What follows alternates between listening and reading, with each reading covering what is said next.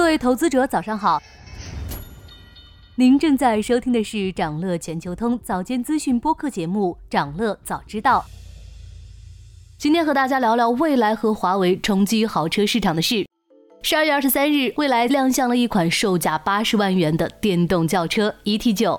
在比亚迪、极氪、浩博之后，国产新能源豪车队伍再添强援。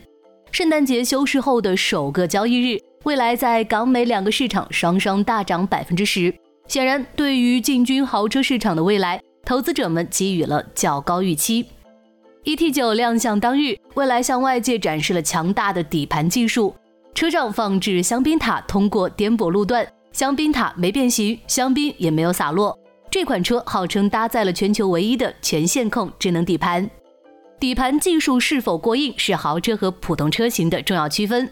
它的好坏决定了车子的舒适度，会对驾驶乐趣和乘坐体验产生很大影响，同时也是传统车企相比新能源汽车的优势之一。ET9 在这个领域已经不输于传统豪车了。未来通过 ET9 扭转了大家对未来以用户服务见长的传统印象，突出了未来技术和研发能力。未来重新被定义为新势力中的技术咖，同时巩固了未来高端电车的品牌形象。也为后续品牌的开发释放了更多空间。当然，未来在资本市场的走向不能全靠想象空间，创造利润才是王道。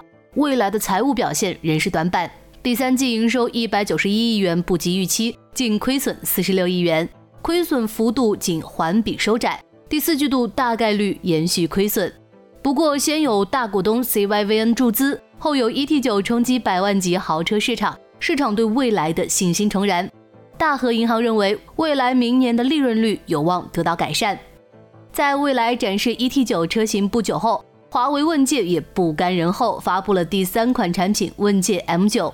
这款车型目前是鸿蒙智行联盟两个品牌中定价最高的，指导价在五十万左右。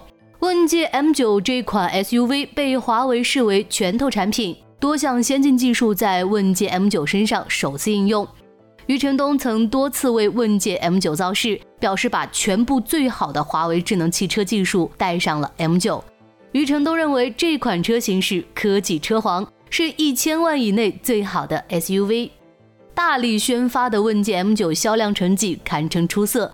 余承东表示，到正式上市前，问界 M9 订单量已超过五点四万辆。